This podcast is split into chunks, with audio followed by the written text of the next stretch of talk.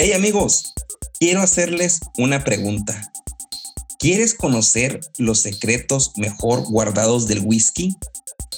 Déjame te cuento un secreto. No hay nada más importante que la formación educativa en el área que tú elijas. Pero, hey, estamos en un podcast de whisky. Así que te voy a presentar algo. La Whisky Academy de la Sociedad te ofrece los Masterclass.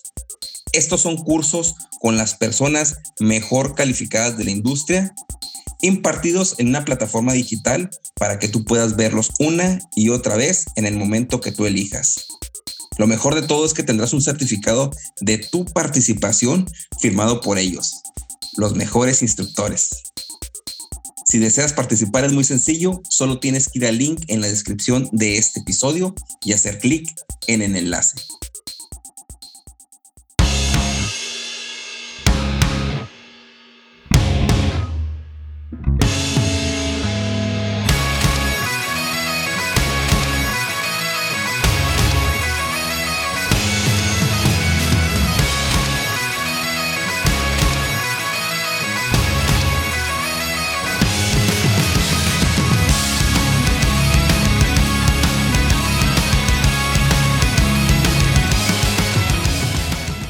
Hola a todos, bienvenidos a Whisky en Español, donde el whisky siempre es el primer invitado. Mi nombre, ya lo conocen, es Naum y junto con mis amigos Orlando y Edgar estaremos cada semana platicando sobre diferentes temas que tengan que ver con el mundo del whisky. Nosotros somos Whisky en Español y en este episodio hablaremos Single Malt, región Highlands o Tierras Altas. Edgar, Orlando, ¿cómo han estado? ¿Cómo les va? ¿Qué cuentan de nuevo? Muy bien, muy bien, todo aquí bien. Aquí bien, ya. Aquí estamos de nuevo. De nuevo. ya, ya, ya, hacía falta, ese es el, el, día de la semana esperado.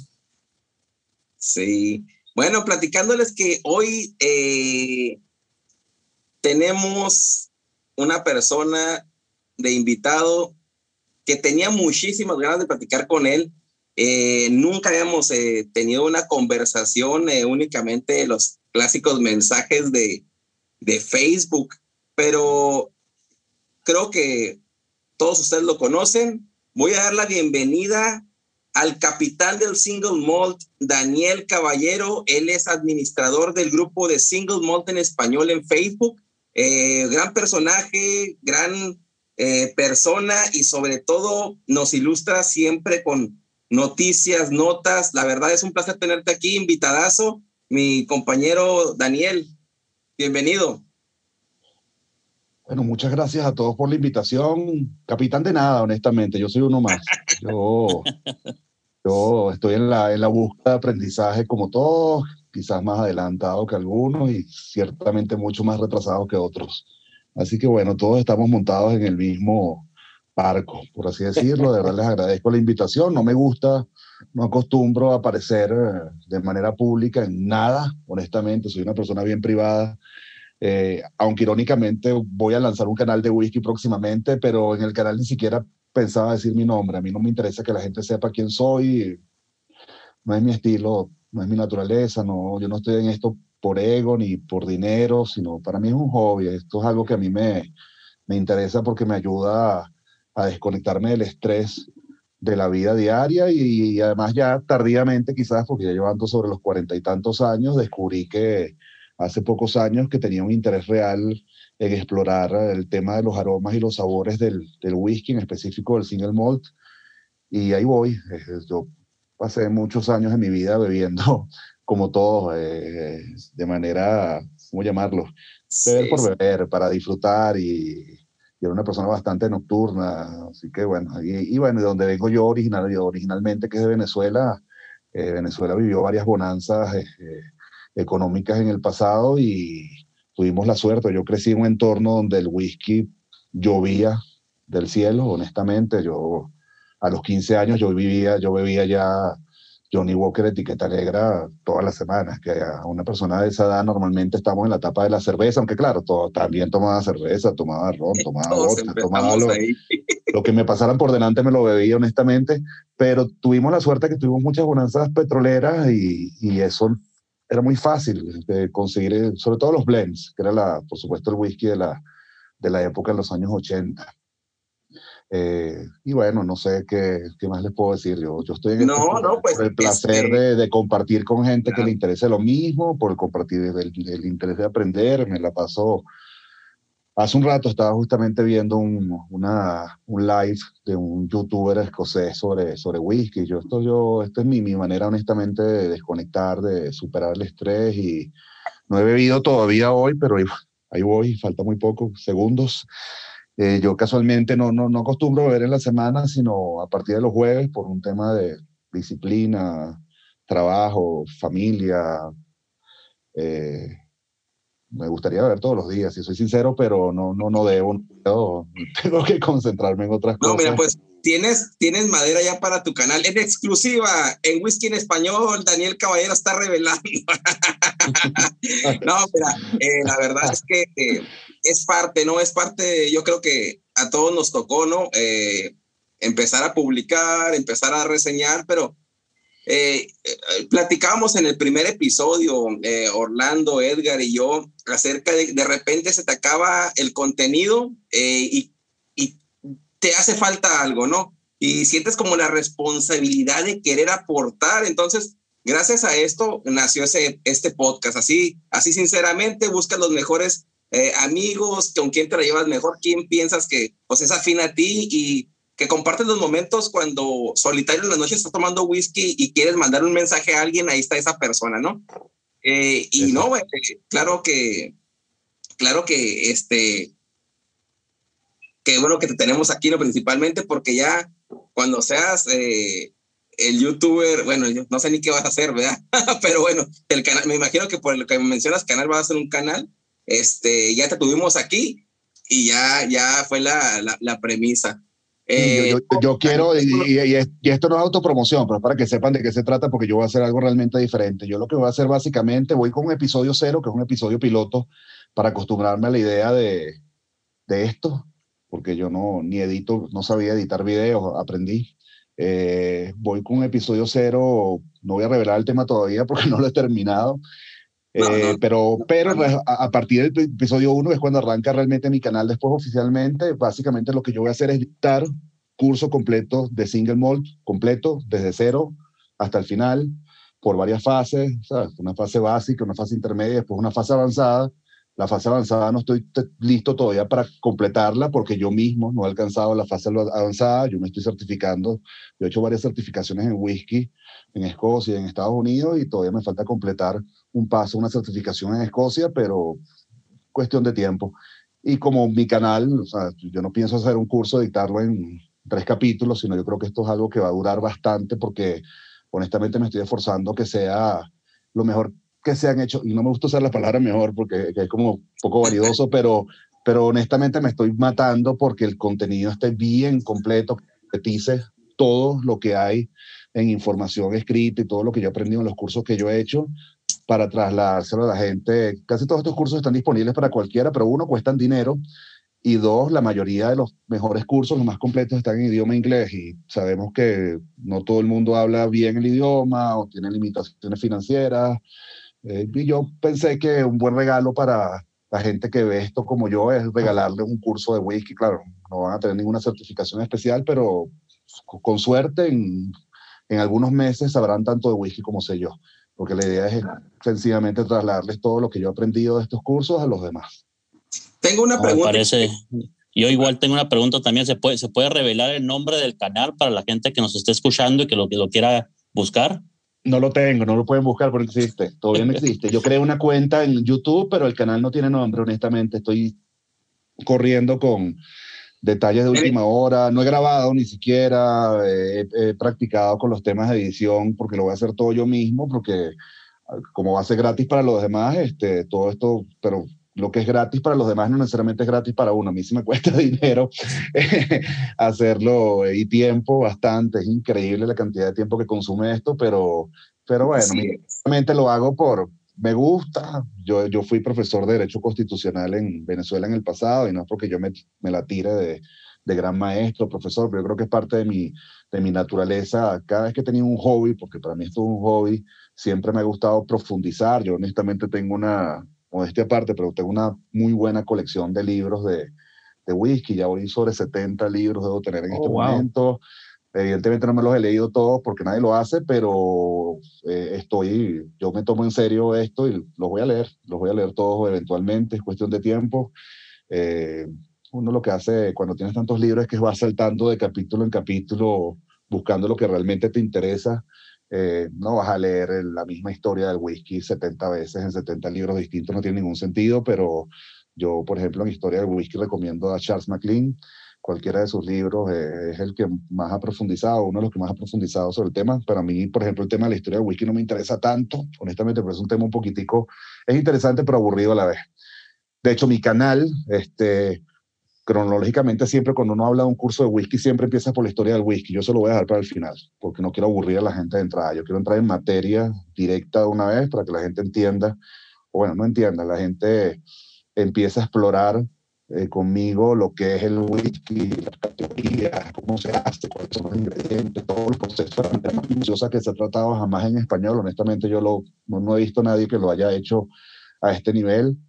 Además, tengo asesoría directa con, no quiero revelar nombres porque a ellos no les gusta, pero yo tengo trato directo con Charles McLean y con gente de ese nivel que me, me ayudan. Y bueno, están sus libros. Honestamente, todo lo que te van a decir siempre está en sus libros, pero a la hora de cualquier duda, por escribirle a este tipo de gente y que te respondan es una, es una maravilla. Son, en general son todos bastante humildes, son personas, ¿sabes? Que estamos hablando de gente que lleva en la industria 20, 30, 40, 50 años, 60 años en algunos casos y, y te responden, te responden, este, que es increíble, ¿no? No, no son unas vedettes, no, no son, lamentablemente desde mi punto de vista en este medio del, del, del, del whisky hay mucho ego y hay esnovismo, yo detesto todas esas cosas, me parece me parece un poco inmaduro, honestamente, y, pero es bueno ver que a ese nivel, que son los tipos que realmente saben, pues, porque yo puedo leerme todos estos libros y olvídate, eso jamás le va a llegar ni a los tobillos a tener 40, 50, 60 años destilando, o a haber sido master blender de, distintas destilerías en Escocia durante 10, 15, 20 años. Entonces, no, no hay manera de que uno iguale, se iguale a ellos en, en, conocimiento, porque el conocimiento práctico es algo diferente. Lo que me hubiese encantado hacer pasantías en destilerías en Escocia y cosas de ese estilo, pero no, creo que ya se me pasó la edad ya. Si voy ahorita me, me pondrían a cargar, a cargar, cargar costales y ya no estoy para eso, honestamente, pero me hubiese gustado, honestamente, si hubiese agarrado esto de más joven, quizás lo hubiese intentado Springbank, por ejemplo, tiene una especie de sistema de pasantías donde tú aplicas y, claro, ellos le dan prioridad a la gente que vive allá, pero imagínate tú estar una semana, dos semanas, unas vacaciones, unos meses trabajando en una destilería, dicen que, bueno, que es terrible, ¿no? que te sacan el jugo, que, que es atroz, que son horas de trabajo incansable, que es una monstruosidad, pero imagínate lo que debes aprender tocando las cosas no viéndola, ¿sabes? Pues viendo, viendo se aprende, leyendo se aprende, discutiendo se aprende, bebiendo se aprende. Eh, pero, oye, honestamente, mi sueño siempre fue estar en una de esas destilerías y trabajar ahí, pero no, no me veo ya, honestamente, envidio quien lo hizo. No, sí, totalmente de acuerdo. Y uh, qué, qué innovador el, el, enfoque, Daniel, de este, entrar en, en materia directa, ¿no? y tienes un muy buen punto, ¿no? Este, redundar en, en el tema de, de, la historia, pues sí, eh, lo, lo, lo, lo, ve uno muchas, muchas veces y pues agregar uno más como que no, no es enriquecedor. Lo, voy, a, lo voy a hacer al final, cuando se acabe el, el, curso, si algún día lo termino, mi, mi, mi, intención honestamente es hacer primero el curso completo en, en single malt scotch. Eh, sin el molde va mucho más allá del, del scotch. Del escocés, yo, claro. Yo voy directo al escocés porque es lo que más me interesa en este momento. A mí me parece que el que mucho abarca, mucho aprieta. Además, honestamente, bueno, razones económicas, ¿no? Imagínate tú, yo, la gente me dice, bueno, pero ¿por qué no te metes con los japoneses? Yo digo, no, primero son costosísimos y eso es un mundo aparte completo. evidentemente los he bebido, los he probado y bebido bourbon, he bebido lo que sea, pero irlandeses, y no es que no me gusten, sino que yo, yo creo en la especialización. Yo ahorita estoy en esto, eh, después creo que voy a pasar la especialización irlandesa, o voy, voy, por las certificaciones en whisky irlandés porque es algo que me interesa también, pero más adelante y seguramente lo compartiré también gratuitamente a la gente porque yo creo que la gente, cuando la gente opina con conocimiento real de las cosas, primero va a ser mucho más difícil que se dejen llevar por charlatanes. Hay muchísimos charlatanes en esto, eh, lamentablemente, muchísimo, lamentablemente, y, y es eso, y está el tema del ego y los, los intereses comerciales que, ojo, son legítimos, pero hay gente que no entiende que, lo, que el interés de, de la persona que te trata de vender algo no es tu mismo interés necesariamente. Esa es la realidad. Su interés es uno y tu interés es otro, y a veces los intereses están en conflicto. Eh, yo creo que la gente, como yo siempre le digo a mis amigos, yo creo que la gente hay que darle la opción de tener el conocimiento para el que lo quiera, no, no lo vas a forzar y el que aprenda va a tener mucho más criterio, como lo hice yo, no, nadie, nadie nació sabiendo, ¿sabes? Nadie, nadie nace sabiendo, yo no sabía absolutamente nada de nada hace unos años, cuatro o cinco años, no sabía absolutamente nada de nada.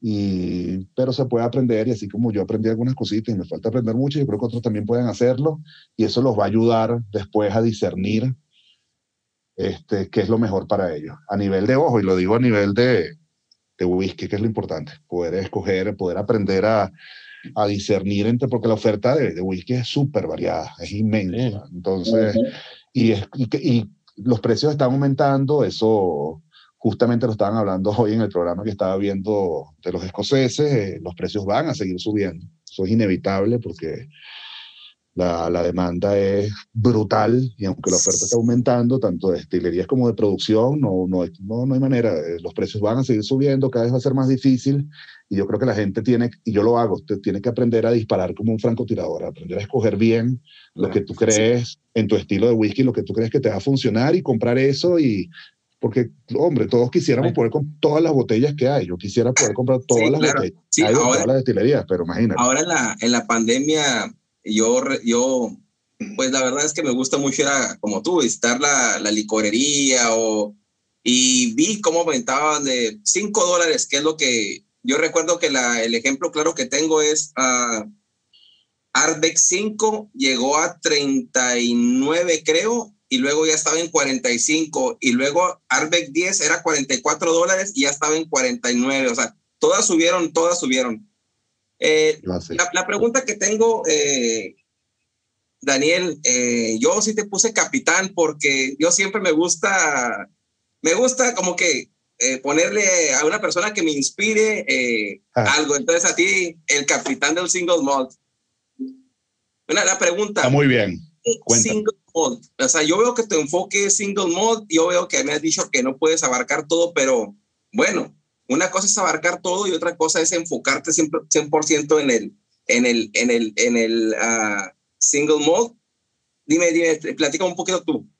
Sí, el single malt es scotch eh, ahorita, porque hay, acuérdate que hay single malt en Japón, en Irlanda, en Estados Unidos, en España, en Argentina, donde se te ocurra. Eh, pero el problema es que, uno, eh, yo creo que las regulaciones más claras en materia de, de single malt y de whisky en general en este momento las vas a conseguir justamente en Escocia, seguido de Irlanda. Japón acaba de dar un gran paso hacia adelante eh, con el anuncio de las nuevas regulaciones para aclarar bien el tema. En Estados Unidos no está claro en el sentido, existen una, una, unas normas, pero y, y, se sé que están dando pasos eh, para crear unas, unas, unas regulaciones similares a las escocesas, pero por ejemplo, al día de hoy, y ojo, hay destilerías como Balcones y muy buenas destilerías en Estados Unidos que están produciendo single malts eh, de buena calidad, pero el problema, y, y, ojo, y ellos están tratando de adherirse al método tradicional, es decir, 100% cebada malteada, en alambiques de cobre y todo esto, eh, bajo producción no continua, sino en pot stills por, por el sistema de lotes, que es lo que básicamente diferencia el single malt de, de otros tipos de, de categorías de, de, whisky escocés, pero ellos no tienen la obligación legal de hacerlo. Es decir, por ejemplo, en Estados Unidos tú puedes hacer un, técnicamente o legalmente hablando, tú puedes sacar al mercado un single malt hecho con 51%, 52%, 55%, 60% de cebada malteada únicamente, y el resto no tiene por qué ser, ser cebada malteada. Eso que sería en Escocia ese whisky, ¿cómo sería considerado? Sería considerado un grain whisky, o sea, un whisky de grano. Eh, pero en Estados Unidos no. Entonces, claro, legalmente tú puedes ver en la etiqueta que dice single malt whisky, y tú dices, bueno, es un single malt porque en Estados Unidos lo es, pero ¿lo es realmente desde el punto de vista tradicional? ¿Lo sería ese whisky, sería un single malt en, en Escocia o en Irlanda? No. Eh, ¿Ese whisky sería un single malt próximamente en Japón? No. Entonces, mm, yo quiero explorar también esos whiskies a medida que el presupuesto, porque este es mi presupuesto, me lo permita. Y, pero eso es ya, eso es la, el territorio eh, borde. Esa, Diversificado. sí, ahorita voy al centro, el mero centro de esto, que desde mi punto de vista, quizás esté equivocado, pero desde mi punto de vista es el Scotch, o sea, el single malt Scotch, el, el escocés. Y de ahí abrirme poco a poco los demás. O sea, yo, yo pretendo arrancar con eso, que para mí es el tema central, después explorar los irlandeses, los americanos, los japoneses, cosa que no, es fácil, honestamente. Dígame, ¿cómo tú aprendes de japonés? Porque yo los libros los tengo, me los puedo leer y probablemente pueda hacer hasta una certificación en, japonés, en whisky japonés, pero al final los, te los tienes que beber. La, única manera que realmente los conozcas es que, que experimentarlo. claro, y los japoneses honestamente cuestan una fortuna, por eso yo la gente me pregunta, pero ¿por qué tú no? Yo digo, mira, es que no, yo me bajé de los japoneses hace unos años cuando vi, o sea, todo el whisky se ha disparado, pero los, japoneses honestamente desde mi punto de vista es una locura, no, no, no, yo no, yo no puedo ver a mis hijos a la cara después de comprar tres, cuatro botellas de, de japonés, no, no lo puedo justificar. Ojalá algún día bajen los precios, no, no creo que vaya a ocurrir jamás. O, ojalá yo me pegue la lotería y pueda comprarme 100 botellas de, de japonés como lo haría probablemente, pero no, no ha pasado ni una cosa ni la otra. Así que por ahora, cosés y como te decía, si hablamos de single malt, este, o eh, whisky de una sola malta, si lo quieren poner en el lenguaje más llano de nosotros, básicamente en, en en Escocia hay diversas categorías de whisky.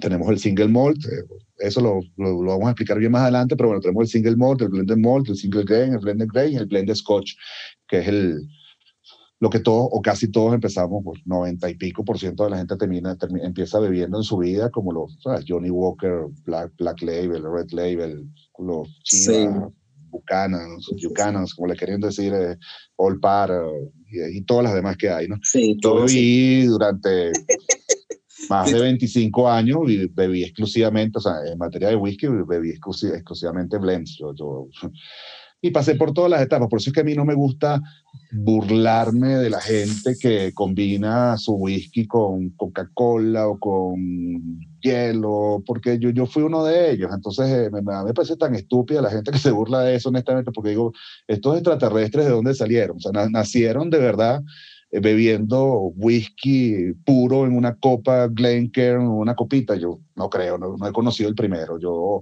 y gente como Charles McLean, ¿sabes? Que es un tipo que es una autoridad real en, en este mundo, y, y, Dave Broom, que es otra autoridad real en este mundo, y Dominic Rostro, que es otra autoridad leal, y Gavin Smith, y el que se te ocurra, todos venden, beben blended scotch, ¿sabes? Y todos lo beben a veces ocasionalmente con, en cócteles o mezclados con otras cosas. A mí personalmente no me gustan las, hoy en día, no me gustan las mezclas, no me gustan los cócteles, no, no tengo interés real en eso, pero jamás voy a criticar a quien lo haga. O sea, no, no le veo sentido porque yo, yo lo hice, hombre, durante años. Incluso en mis inicios con, con los single malts, yo lo bebía con hielo como todo el mundo, porque es una, ¿sabes? Un proceso de aprendizaje y además hay, hay, evidentemente, la verdad es que los, los single malt son más intensos que otro tipo de whisky y es, es, normal que tú subas step by step, o sea, pasito a pasito, vas avanzando.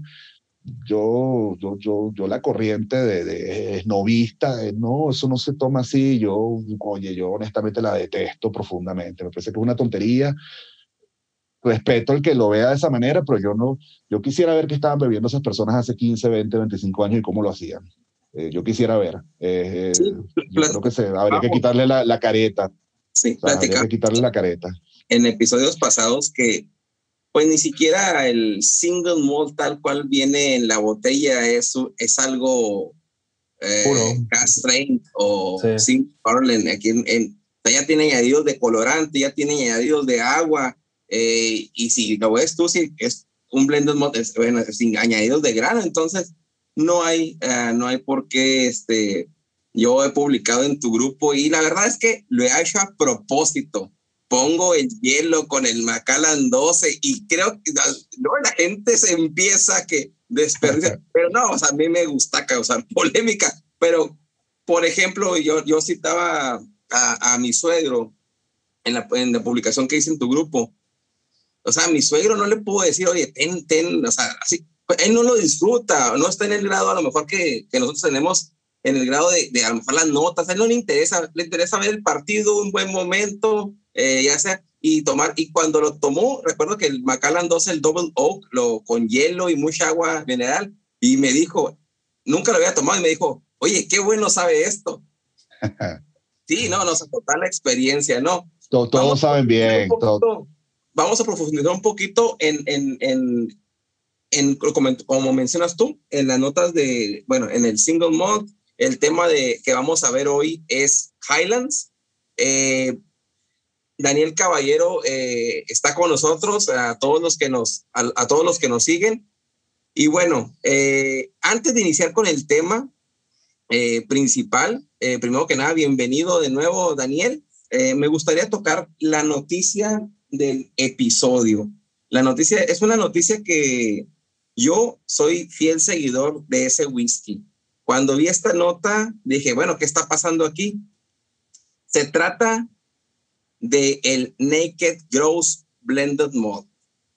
Eh, es algo, a lo mejor este, cuando escuchen este episodio va a ser un poco desfasado porque tenemos una cartera de como de 100 capítulos a todos los que nos escuchan. Pero bueno, esto es algo importante que hay que mencionar para que la gente que nos está escuchando se entere de cuál es la razón porque yo me dediqué a buscar en las páginas que es eh, el nuevo nombre de Naked Grows es Naked Malt y todos sabemos que la, eh, bueno, Naked eh, Grows viene o, o, la etiqueta que tiene es que tiene las mantas de Macallan, Highland Park y Glen Roques. ¿Sale? Pero ¿por qué se le cambió el nombre?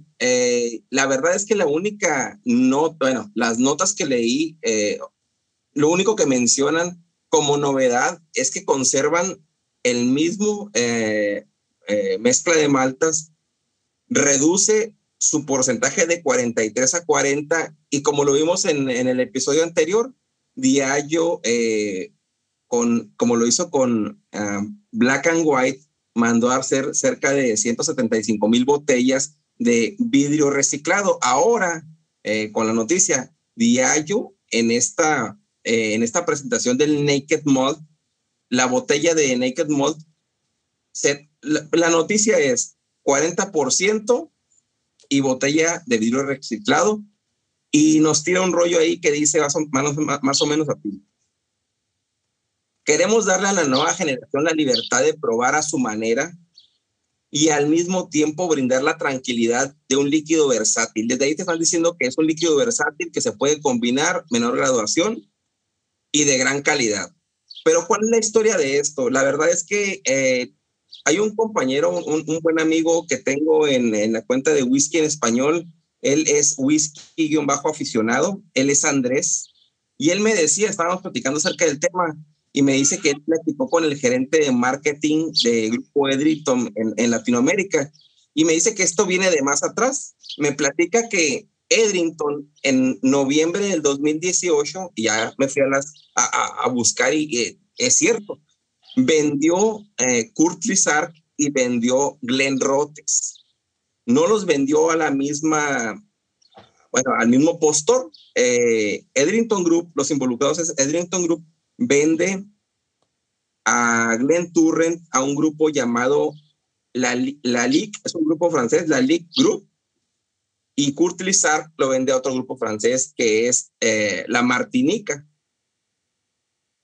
Edrington Group dice que los vende porque se están enfocando en la, la inversión de respaldar el crecimiento a largo plazo de la cartera premium de la compañía, que es Macallan, Highland Park y Glen Están, enfocados en hacer crecer la cartera premium. Yo creo que les costaba un poquito. Aquí lo interesante es que la Martinica que adquirió a Kurt Lizard es un grupo que fue fundado en, pues ya en 1934, hace casi 100 años, pero es el segundo grupo de bebidas espirituosas más grande de Francia y opera pues en 100 países, dice la nota, ¿no?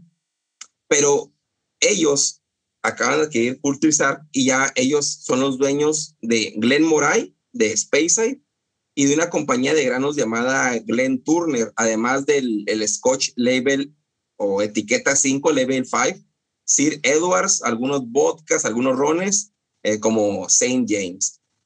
Entonces, Kurt Lizard no es parte más de Edrington y eh, uh, Glen Turner se une a la League Group.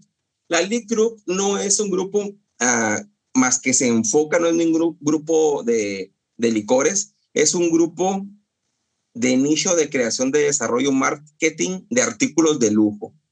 Eh, involucra marcas como Bentley, ah, como Jaguar, perfumes, cosmética, cristalería, joyería, todo lo que sea algo de lujo. Ellos adquirieron Glen Turrent. ¿Por qué la adquirieron? Ah, ellos, ellos mencionan que Glen Turrent es la destilería de Malta única más antigua de, Escocia y quieren vender este, este whisky de Malta única algo premium, o sea, quieren lanzar el Macallan 2, básicamente, ¿no? Quieren tirarle a, los altos estándares.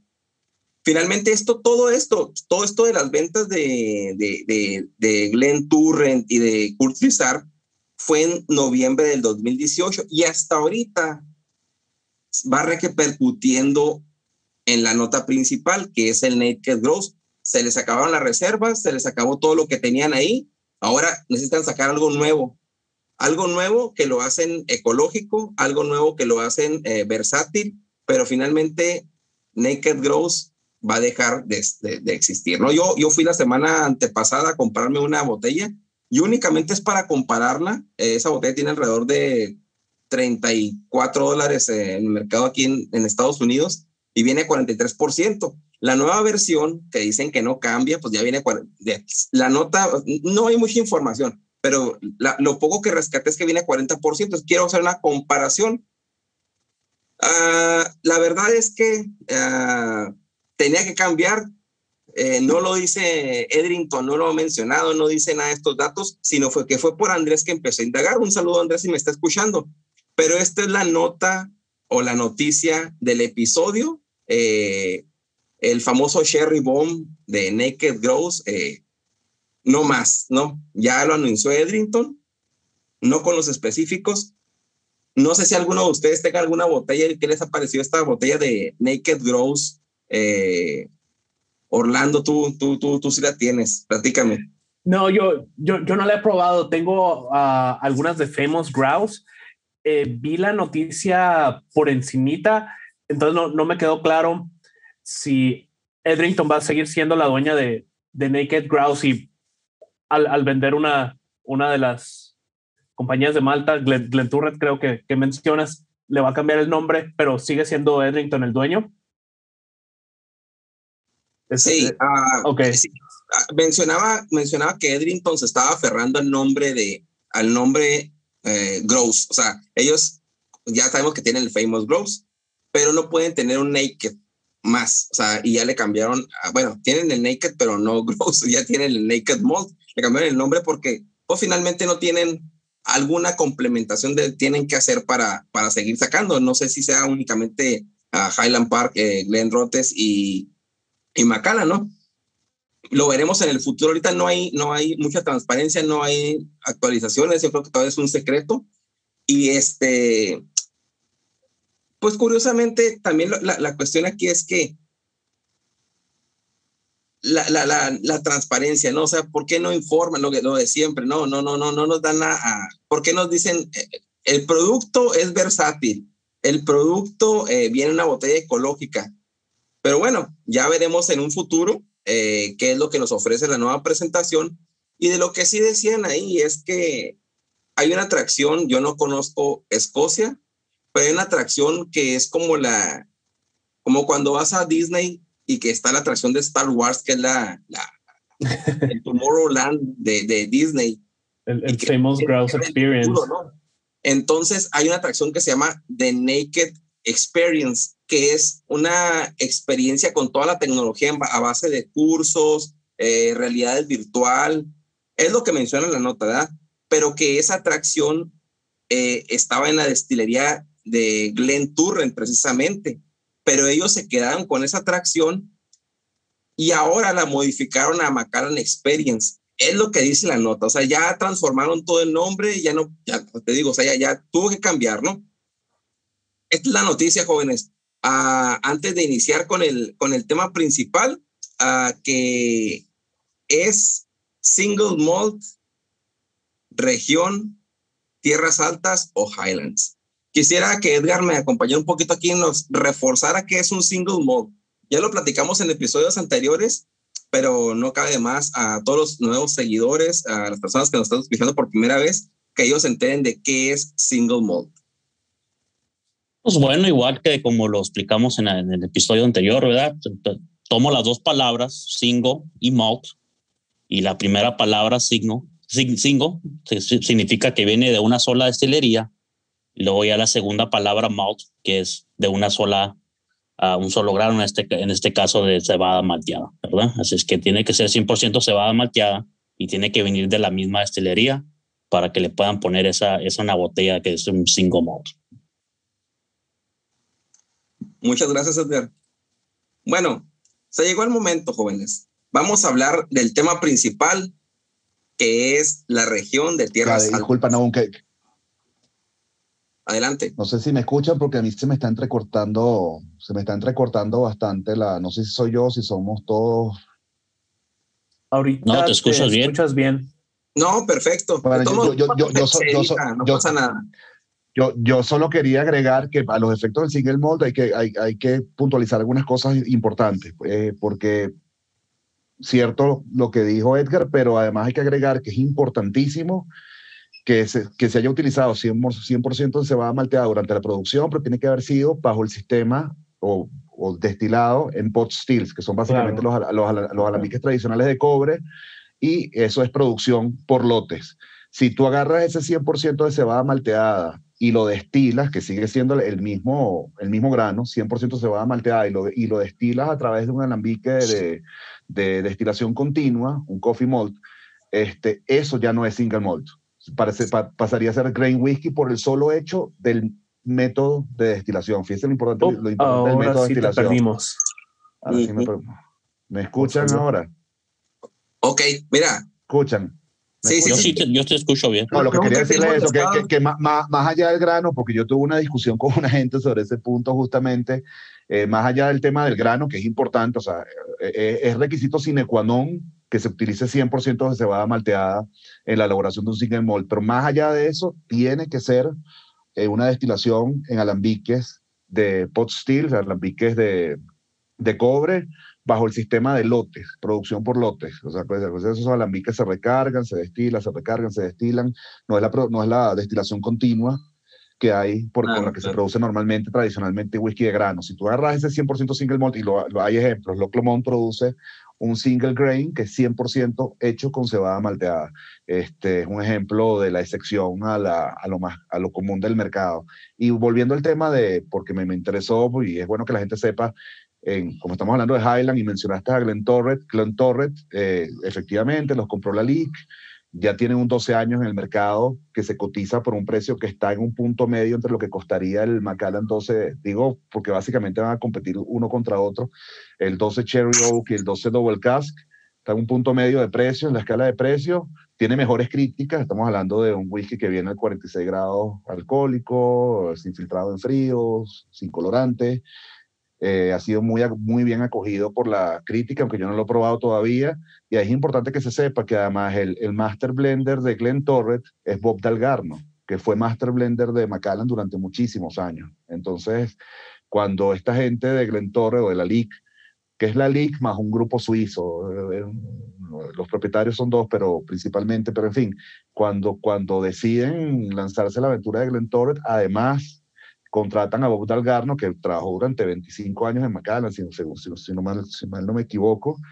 No, durante esos 25, no, no tuvo 25 años de Master Blender, no sé cuántos años estuvo de Master Blender, pero unos cuantos años de Master Blender, y fue responsable de la mayoría de los lanzamientos en los años 2000, y es un tipo bastante respetado en la industria, yo nunca entendí por qué Macallan lo dejó ir, eh, pero el hecho es que él es el que está haciendo hoy en día, él, él, es el Master Blender de Glen Torret y, y que además es un whisky que viene en una presentación, un single malt que viene en una presentación mucho más natural que la de Macallan en su core range. Y yo creo que les va, a hacer, bueno, además que la, botellita es de la Lee, que es espectacular, eh, para quien le gustan esas cosas, a mí honestamente el empaque, la botella, a mí nunca, no me importa, no me importa, pero a me importa el contenido, pero, pero bueno, es una botella como para guardarla, para que, a, quien le guste esas cosas, y, para muchos, para muchos el contenido es mejor, es mejor que, yo no oportunidad ni no, de ver esa, esa presentación que mencionas, pero será interesante. Eh, yo creo que tampoco no hay mucho, bueno, no ha llegado esa nueva presentación aquí. Desconozco eh, la verdad, pero sería interesante comprar algo de lo que hay ahí para después compararlo contra la nueva. Eh, sí, sí, sí. Mentor, Sí, sí, sí, sí, es bueno. Bueno, gracias por la. Gracias por la, por la, por la por la por complementar finalmente lo que al tema que venimos. Bueno, vamos a profundizar un poquito eh, una historia breve del tema principal que es tierras altas o highlands. Y yo me basé en, la, en el libro ah, de la historia del whisky escocés. Eh, y lo primero que te dice es que en el pasado Escocia producía dos tipos de whisky. el legal producida por los destiladores de las tierras bajas y la variedad ilícita de las tierras altas. No había más. El dato interesante aquí es que la división, eh, que no es geográfica, sino es una división ahí, este, cultural, eh, y básicamente al destilado del whisky se, originó en realidad en la industria del whisky, que no es otra cosa que se vino a dar por la famosa Wash Act o la ley del lavado, ¿no? Si traduciéndolo al español, de 1784. 1784, perdón.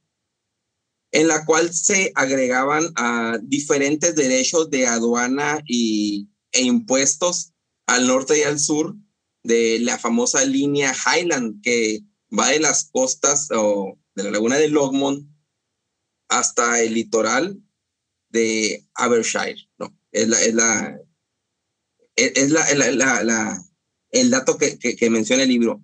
Y la ley como, tenía como objetivo estimular la destilación legal en las tierras altas y reducir eh, la destilación ilícita. En consecuencia, se aplicaron pues diferentes tipos de impuestos en las que, a grosso modo, si produces más, pagas más.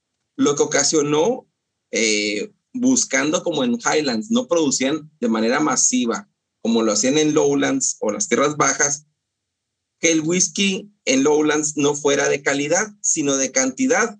Y realmente lo que destilaban, la mayoría lo mandaban a Londres para producir ginebra. En Highlands nunca pudieron controlar realmente la destilación ilícita y al final dejaron de perseguirlos, pero el, el, el, el acuerdo, el acuerdo era, ¿sabes qué? O sea, no te voy a cobrar impuestos, bla, bla, bla, pero no puedes venderlo en las tierras bajas para aplacar un poco la, la, competencia desleal, ¿no? Que había. Y así nació las famosas tierras altas, ¿no? Te damos derecho a destilar en alambiques pequeños de cobre en lugar de destilar industrialmente y masivamente, ¿no? Ya cuando decidieron tomar un poco en cuenta ah, el, el, el, gobierno de Escocia en ese momento, en 1820, fue debido a que muchos novelistas eh, usaban los paisajes de la, eh, en sus obras, ¿no? En sus obras literarias, que tomaban a Highlands como una parte de, de la cultura nata del país. Y el gobierno de un momento a otro, en, esos años de 1820, empezó a dar licencias a las destilerías. Lo que ocasionó es, oye, estoy al norte, estoy batallando por transporte, estoy por, por, por entregar mi producto, mejor me mudo al sur, o sea, me mudo al sur. No tiene caso estar eh, en tierras altas. Y una vez eh, legales, se movieron al sur. Pero para muchas personas, el hecho de que el whisky fuera hecho en tierras altas, finalmente era, oye, ah, es que en tierras altas ese whisky es más sabroso, es más sano porque es natural, eh, me gusta más que lo que he hecho, lo que estaba hecho en las máquinas, así le llamaban ellos, a las destiladoras que estaban en Lowlands, y su sabor áspero pues les, gustaba, ¿no? Finalmente.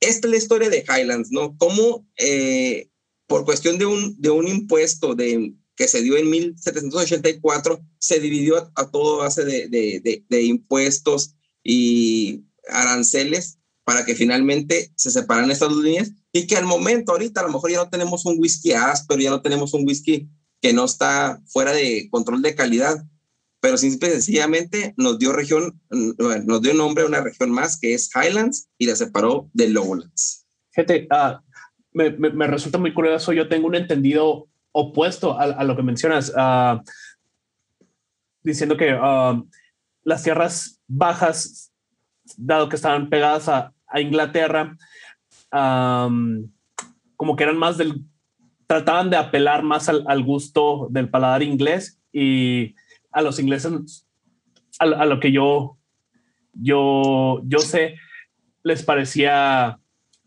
fuerte y rústico el, el, whisky de Highland. Entonces en, Lowland lo, fueron haciendo más refinado y creo que es una de las características de, de esa región. Lo, lo, digo ah, sin base a experiencia, sino como anecdótico. Entonces de, ahí que, que, en Lowland como que una de sus características conocías es que son, son ligeros y... Sí, sí, totalmente lo que tú mencionas, Orlando, totalmente. Eh, finalmente ellos buscaban una, pues el sabor, ¿no? El sabor eh, rústico, como mencionas, a, áspero, que, que, te daba esa, pues esa parte, ¿no? De lo que no estaba, no estaba eh, en un control de calidad de que fuera una masa de producción. finalmente la Highlands eh, fue así y hasta el momento lo vemos con los destilados que ahora hay, ¿no? Porque pues tú puedes mencionar varios destilados de Highlands o varias destilerías y todos tienen el espirituoso más agresivo, el espirituoso con más carácter. Eh, yo eh, traigo una botella para presentar que es el siguiente apartado. Cada quien vamos a presentar la botella que tenemos y dar los detalles eh, finalmente que, que la hacen única, ¿no? Eh, quiero invitar a Orlando a que presente la botella y, detalles. ¿Qué es lo que qué es lo que estás tomando ahorita, Armando, para, para hacer un brindis a, ahorita que, que ya, ya fue mucho bla, bla, bla y nada de glu, glu, glu? A ver qué traes ahí por ahí para, para platicarnos. Ok, ok. Bueno, pues primero que nada, salud. Mm, yo traigo un whisky 12 años Loch Lomond eh, es, es, es, una marca, creo, no, no, no tan conocida. Eh, de hecho, quizá fue una de las razones por las, las cuales la, la escogí. Desconozco si sea un fiel representante del carácter de, de, de Highland, pero me, me, debatía entre presentar esto o algo de, de, una destilería que es, ustedes saben de que es tanto Speyside como, como Highland, como Glenmorangie, que a pesar de que están en, esa área geográfica, se, caracterizan como, como Highland. Pero bueno, sí, eh, traigo este, este whisky de esta destilería que me, resultó interesante. es joven, se podría decir. Fundada en 1964, cerca del lago uh, Loch Lomond, que estaba mencionando Naum, que es como la frontera geográfica que divide a Lowland y, y Highland. Y hay varios aspectos interesantes de, de, la destilería. ellos producen whisky single malt, pero también uh, whisky single grain. Y esto es debido a que tienen varios tipos diferentes de, de alambiques. tienen, tienen alambiques de, de cobre, tienen alambiques continuos y tienen alambiques Lomont que,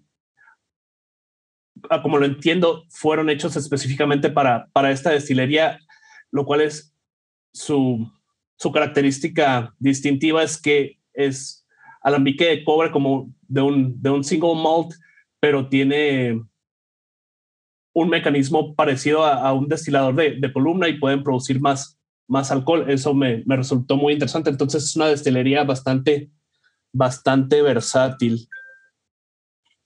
Este, este single malt que estoy tomando eh, está añejado en tres tipos de, de barrica, barrica ex bourbon, eh, bourbon de, de rellenado y, y barrica Richard, o retostada. A mí me da, lo, lo probé ayer, tenía tiempo sin, sin probarlo, me dio una influencia barniz, quizás la, la, la influencia del, del bourbon, pero sí fruta, fruta y un ligero ahumado.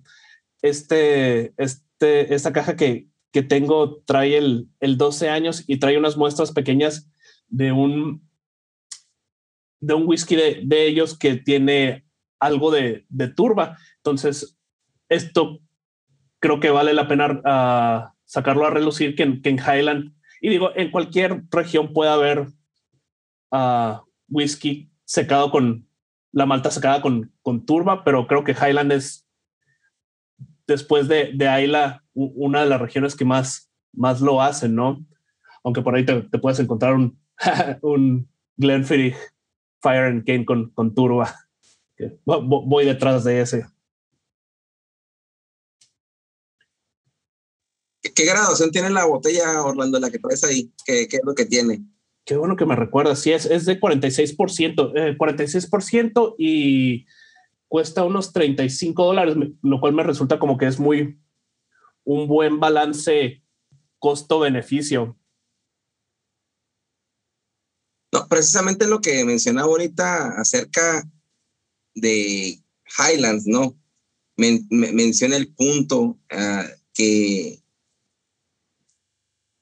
la botella que traes eh, se llama, ¿cuál es el nombre, perdón?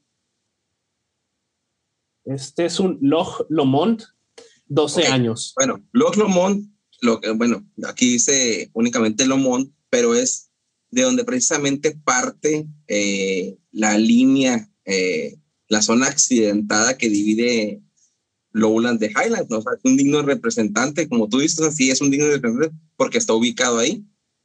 Eh, yo voy a presentar una botella, uh, pues es conocida, pero no es tan común. Eh, yo traigo la Highland Park 18 años y voy a platicar nomás como introducción qué me hizo comprar esta botella porque, pues, de, de, bueno, pues de las muchas que tuviera aquí, la tengo y es por algo. Real, realmente es que yo empecé, eh, Edgar, eh, lo platicamos en el primero o segundo episodio donde él me decía, me instruía, compra esto, compra esto, y, y empecé por sabores base, ¿no? Eh, conocer los, los, principales single malt, los principales bourbon, y ahí por ahí una otra joyita que, que me conseguía. Pero en, base, en, el andar de todo esto de, de, de conocer el whisky, supe que, que, que, era lo que, pues los, los, los whisky religiosos, ¿no? Que se deben de tener cuando ya tuvieras un aprendizaje. Yo tenía la manera a lo mejor de conseguir un Highland Park 18, comprarlo como algo especial, pero dije, no, no me la merezco. Voy a comprarla cuando la pueda comprender, cuando pueda comprender notas, cuando pueda hablar de esto. Y yo creo que pasaron unos, eh, como menciona Daniel, ¿no? O sea, hace cuatro años, tres años que traemos esta, in, in, esta ilusión de comprender y la pasión que nos lleva ahorita a estar aquí reunidos. Y dije, hoy es el momento, fue creo que el, año, el año anterior, en noviembre, octubre, después ya creo que dos años de estar. Tengo pocas botellas, 18 años, y creo que es una la que tengo y la única que tengo es Highland Park 18. Porque yo la consideraba un triunfo. Y fueron tres botellas, después platicaré la historia completa para no hacerla tan larga, pero una fue Highland Park 18 y cuando la probé, el primer single malt que compré bueno, el segundo, mientras el primero fue un Arbeck Ugdai. El segundo fue un Highland Park 12 porque yo veía Highland Park, no, me, yo grité, o sea, grité, fue de las pocas botellas cuando que la probé o la, la quise sacar notas, que le dije a mi esposa, wow, o sea, y ella dijo, ¿qué pasó? ¿Qué pasó? No, es que huele bien rico. Pruebo Highland Park 18 y es un, para empezar Highland Park, para lo, que me ilusiona a mí es que yo creo para mí es la caja más bonita y creo que fue por su rediseño, pero súper bonita. Le hacen llamar el, eh, el orgullo de vikingo, ¿no? Eh, Highland Park 12 es el honor, esta es Highland, el, el Viking Pride. Muy bonita la caja, la verdad es que sus notas son muy balanceadas, eh, no es tan fácil de, sacar notas. Em, em, el ahumado para empezar no es tan fácil de detectar como en un 12, pero la traigo aquí porque es un, un whisky para mí fue, fue eh, una meta a lograr, ¿no? Platicando un poquito de Highland Park, eh, dice que es una de las siete destilerías que aún conservan eh, los suelos de malteo. Finalmente es, uh, pues, e, eso es una esplanada de madera, ¿no? Donde estás. Voltearla dos veces al día durante lo que resta hasta que, por, dice que por siete días, ¿no? la están malteando. Y algo curioso es que dicen que ese malteo, ese, esa pala que están volteando, causa un dolor en el hombro que se le conoce como el, el dolor del, del chango, del mono, que es el famoso monkey shoulder. Después hablaremos de monkey shoulder, pero de ahí viene, de ahí viene del malteo, de estar con la, con la pala de madera, de estar volteando la malta, de ahí viene ese nombre. Highland Park es la destilería más al norte de Escocia que se conoce. Bueno, y escapa. Son las únicas dos que sobreviven en las, islas Orkney o las Orcadas. Y ahorita es un poco confuso o, no es poco probable que produzcan todo su grano de ahí, pero en un momento sí lo hicieron. Eh, quizá, ¿verdad? Pues la producción eh, y la venta ha mermado el, el, grano autóctono que, se hace ahí pero se dice que estas destilerías sobrevivieron lo que mencionaba ahorita Hernando, que la gente quería elaborar un whisky fuerte y algo reconfortante para el invierno, ¿no? Y es poco lo que tuvo estas destilerías ah, sobreviviendo. Eh, Highland Park se encuentra a las afueras de Kirkwall. Curiosamente, ah, hace unas semanas fui a, a Total Wine, la tienda que frecuento, y estaba la edición de Highland Park, como hace poco publicaron en el grupo de, de Daniel, Single en español. Los que, no nos, los que nos están escuchando, únanse al grupo, eh, un grupo súper fregón. Y estaba esa edición de Highland Park Kirkwall. Y dije, la compré, no la compré, pero no, estaba como en 240 dólares, así que no la compré. Finalmente, bueno, un poco de la historia de Highland Park es eh, cómo se inicia esta destilería.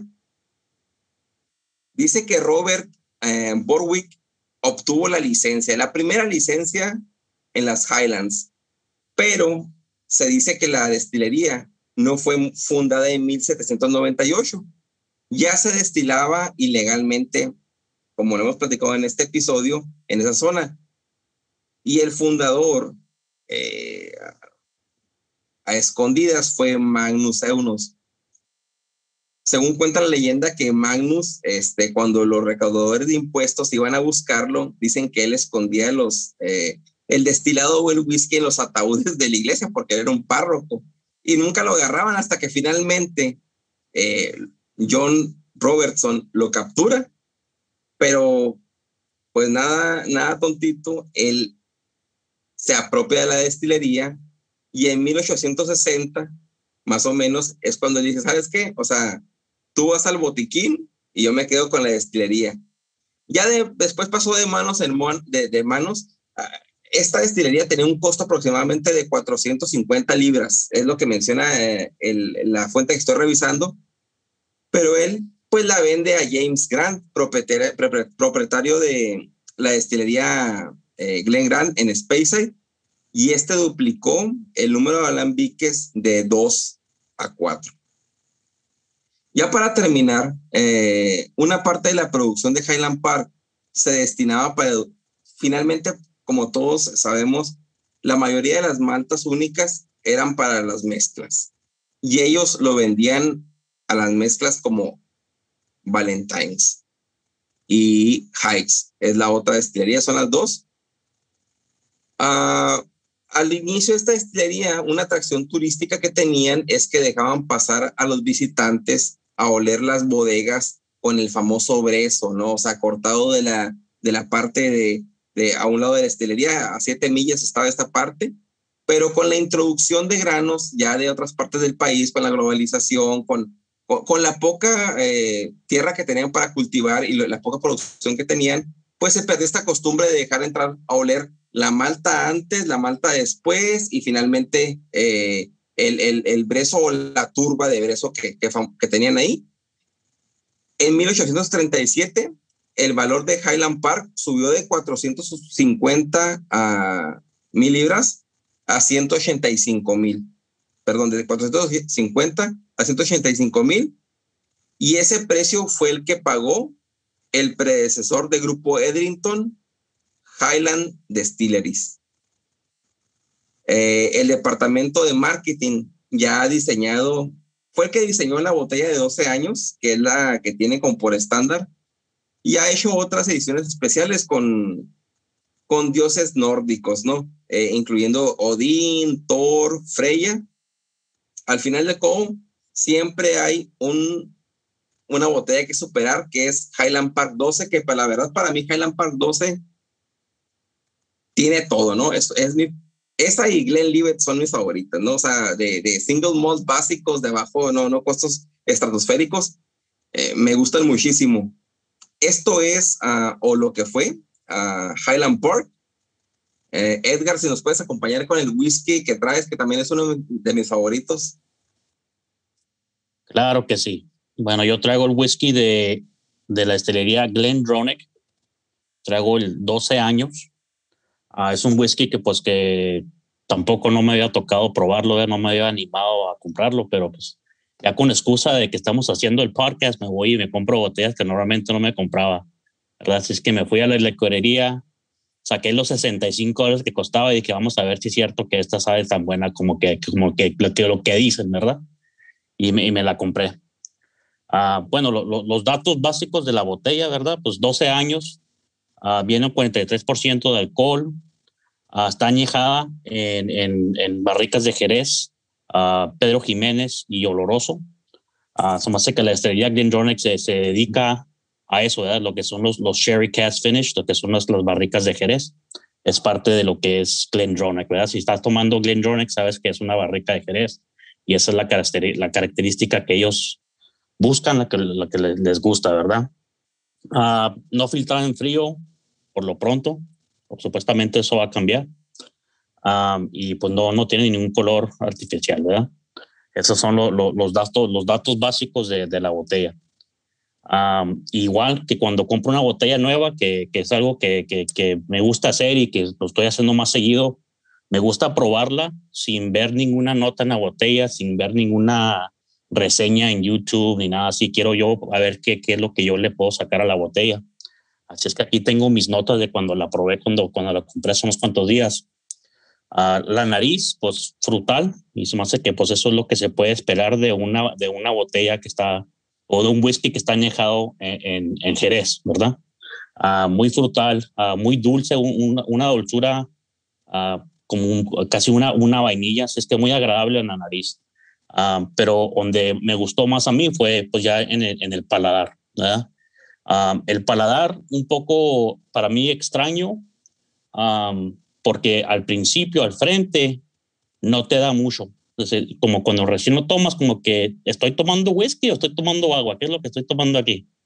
Pero ya más a, atrás, a media lengua y a más atrás de la garganta, es cuando te dan los sabores, que te da un picante, un, un, como un pimienta, un, lo que dicen, lo dicen spicy, un, un pimienta, y luego a madera, a oak uh, y un poco seco al final, pero no es un seco desagradable, es un seco uh, que para mí es muy agradable, mezclado con la, con la madera y con la pimienta, y, y, te dura, no te dura mucho, te dura más o menos un, un lo, que, lo, que, le llaman un finish mediado, ¿verdad? No, no dura mucho, pero muy, muy, muy agradable.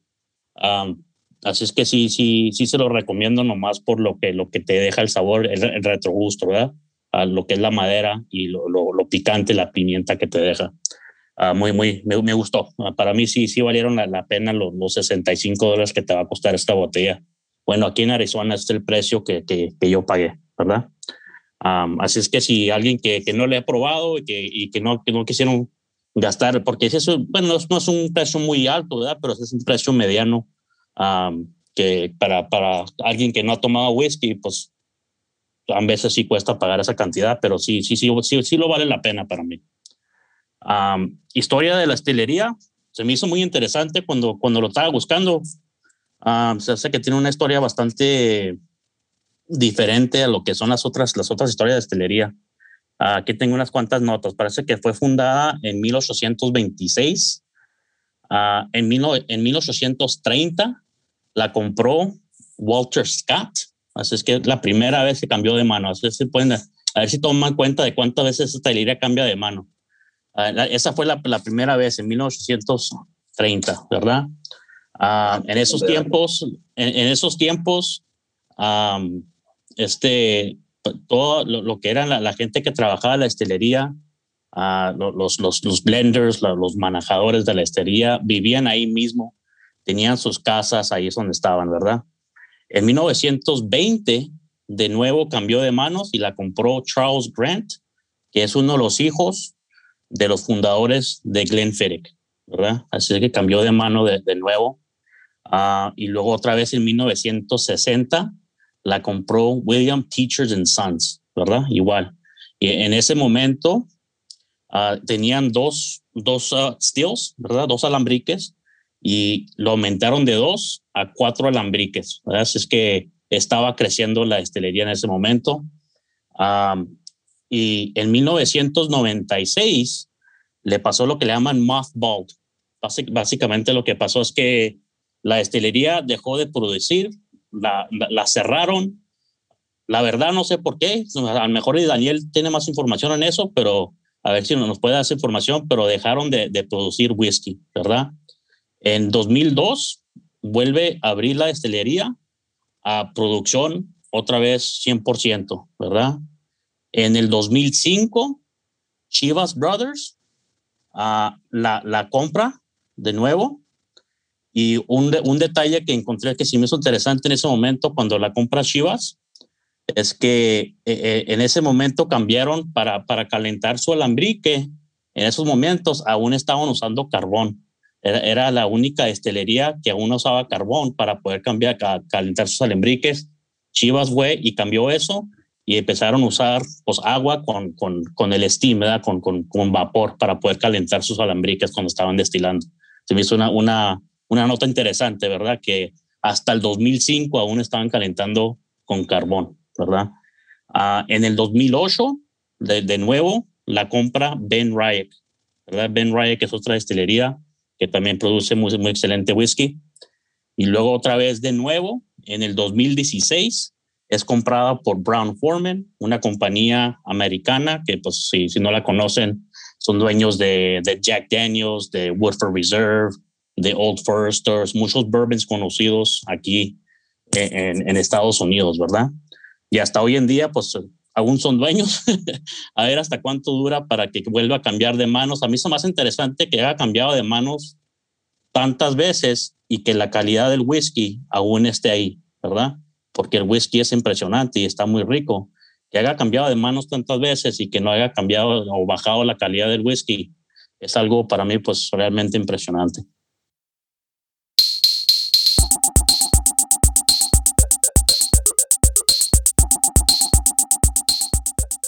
Hola de nuevo. Si deseas que tu negocio, producto o servicio aparezca en este espacio, manda un mensaje a la cuenta de Instagram de Whisky en Español, arroba whisky en español, o a nuestro correo electrónico whisky en español 0 arroba gmail.com. Nos podrás identificar por el mismo logo que tenemos en este podcast. Esperamos tu mensaje y nos vemos el próximo episodio.